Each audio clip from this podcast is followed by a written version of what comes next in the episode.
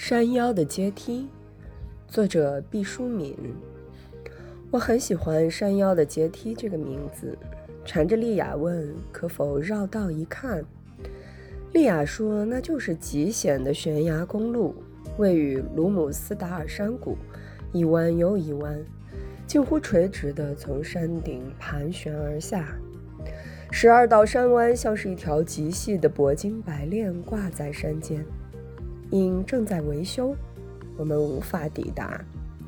看我失望，他说：“今年的山路奇壮之险，也约等于山腰的阶梯了。”利亚所言不虚，山路狭窄，雪峰林立。以我曾在西藏阿里攀山越岭的经验，也不得不惊叹这行程的陡峻。跋涉数小时后，登到顶峰。